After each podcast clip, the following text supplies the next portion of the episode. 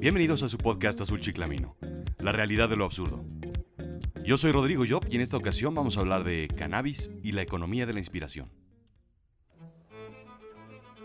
Así es que regresé al País de las Maravillas a tomar té con mis amigos.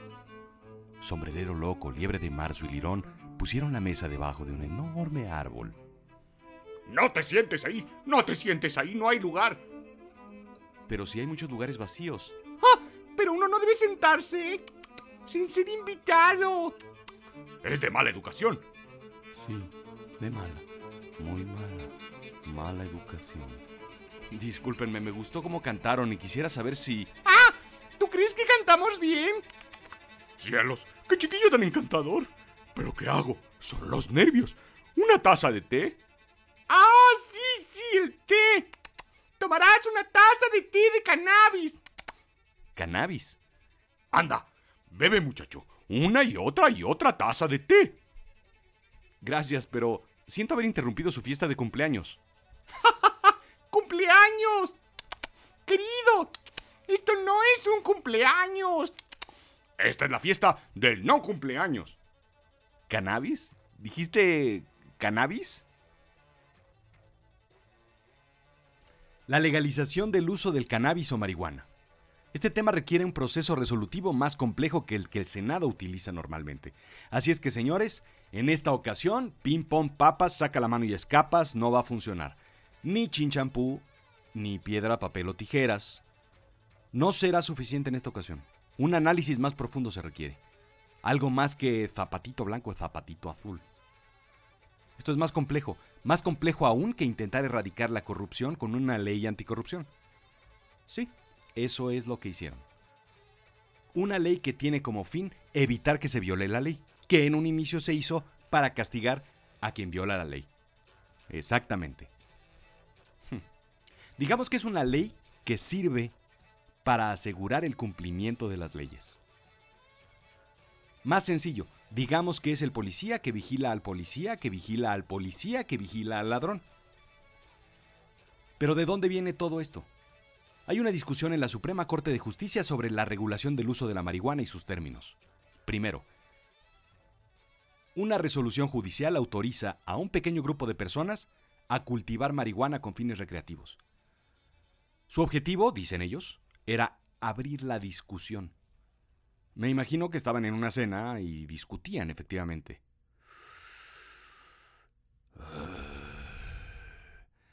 ¿Tú crees que esto debería ser ilegal?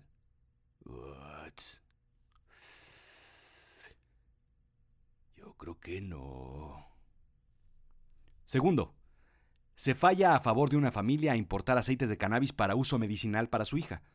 Los padres consideran que el derecho de la salud de su hija ha sido obstruido por la moral de las autoridades. Bien.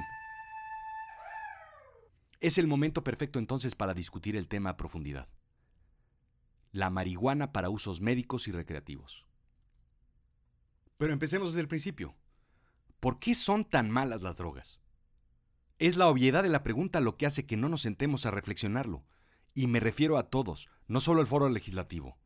Me refiero a las escuelas, a las familias, que nos sentemos con los niños en la mesa a discutir sobre el tema. Todos debemos estar hablando sobre esto. Las adicciones y los costos económicos y sociales asociados con estas. Eso es lo que está mal. Estamos hablando de ausentismo y deserción, en el trabajo y en la escuela, disolución del núcleo y la armonía familiar, violencia familiar, rechazo, problemas económicos y laborales, rehabilitación y servicios médicos, y por supuesto, la gran violencia en el país. Pero, según los gobiernos entonces, prohibir las drogas es evitar la drogadicción. Esa es la lógica. Prohibir los dulces, las golosinas y los pastelitos erradicaría la diabetes. ¿Estoy entendiendo bien? Prohibir el café erradicaría el insomnio y el acelere excesivo del síndrome Starbucks. Prohibir las pinturas en aerosol erradicaría el graffiti. ¿Sí? Eliminar el chocolate de nuestras dietas erradicaría el acné. A ver. Spoiler alert. La gran pregunta y la principal defensa a favor del uso del cannabis, ¿causa adicción la marihuana? Sí. El National Institute on Drug Abuse estima que el 9% de quien la consume se volverá dependiente. Así es que debe tratarse como una sustancia que causa adicción. Aquí es donde yo me volteo con mi auditorio y les pregunto, ¿cuántos gramos de cannabis pones a tus churros? Cuéntame, platícame por los medios que ya conoces. ¿Qué tan largos los haces? ¿Cuánto te duran? ¿Con quién los compartes? Cuéntame, quiero saberlo. No suben la renta, no suben la luz, subieron la mota, también el alcohol, indica Alex Lora en un fuerte comunicado en 1974. Y el gobierno va a ser el ganón. Y es que nuestros impuestos están trabajando y cada día hay que pagar más. Concluye Lora. La mota no es solo un asunto social, moral o médico como a veces se hace pensar. Es un tema de salud, pero también sobre todo es un tema económico, más ahora que vemos el precio del petróleo en pique. Así es que vamos a hablar del tema. Vamos a hablar entonces del valor del mercado de la marihuana. El mercado del cannabis en México tiene un valor potencial de 1.700 millones de dólares, más o menos 700 en medicinal y 1.000 en recreativo, de acuerdo con el fondo de inversión estadounidense Privateer Holdings. El mercado de Canadá es de 5 mil millones de dólares. Sí, 5 mil. Eso es aproximadamente tres veces el mercado de México. El mercado de Estados Unidos es de 48 mil millones de dólares, 28 veces más grande que el de México. Pero a ver, ¿cómo es que es tan grande el mercado de Canadá con respecto al de México? La diferencia se explica porque el consumo recreativo de marihuana en México sucede entre 1 o 2% de la población, según el Informe Mundial de Drogas, mientras en Estados Unidos y Canadá se da entre un 12 o un 14% de los habitantes. En América, Colombia, Brasil, Chile, Jamaica y Uruguay han legalizado algún uso de la marihuana, en tanto que este año Canadá se convertirá en la primera nación del G7 en legalizar el uso del cannabis con fines recreativos. En Estados Unidos su uso recreativo es de aproximadamente cuatro estados de forma legal y en 23 estados medicinal.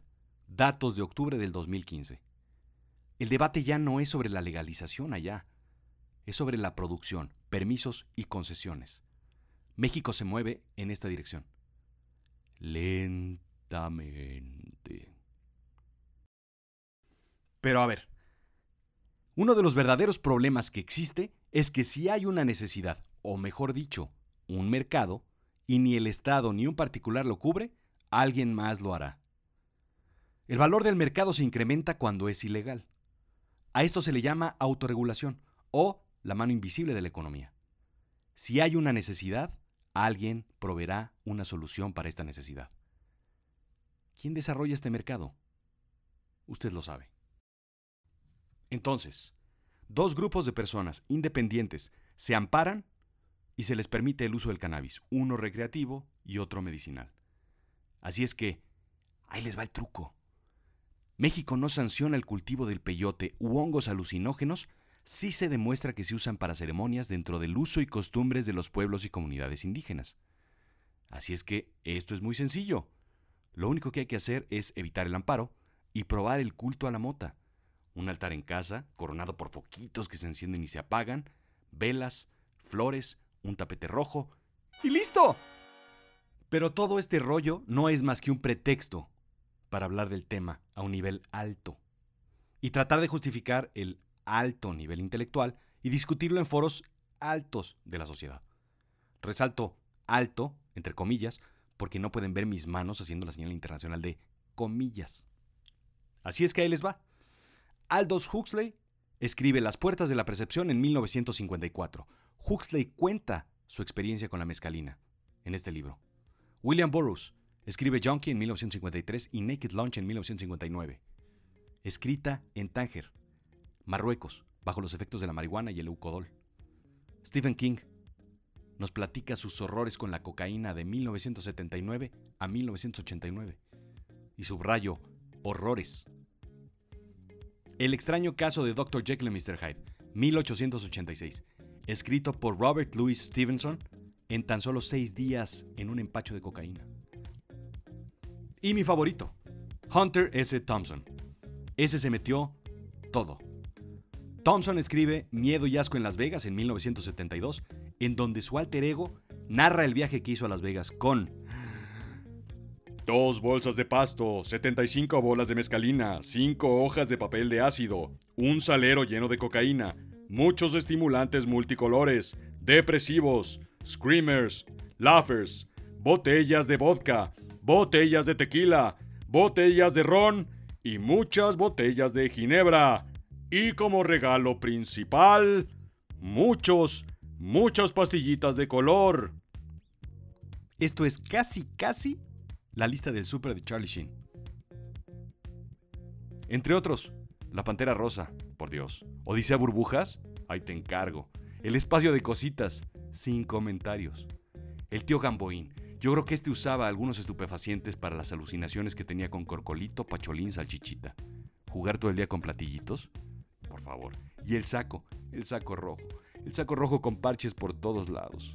En fin, ese es el resultado de una mente basada en drogas. Así es que para los que no están de acuerdo en la legalización, simplemente piensen que podríamos tener más artistas, más obras, más cultura, más inspiración. Inspiración por aspiración. Yo soy Rodrigo Job y esto fue Azul Chiclamino, la realidad de lo absurdo. Sígueme en Twitter, arroba rodrigo-job, contáctame, rodrigojob.yahoo.com o visítame, yodemente.com.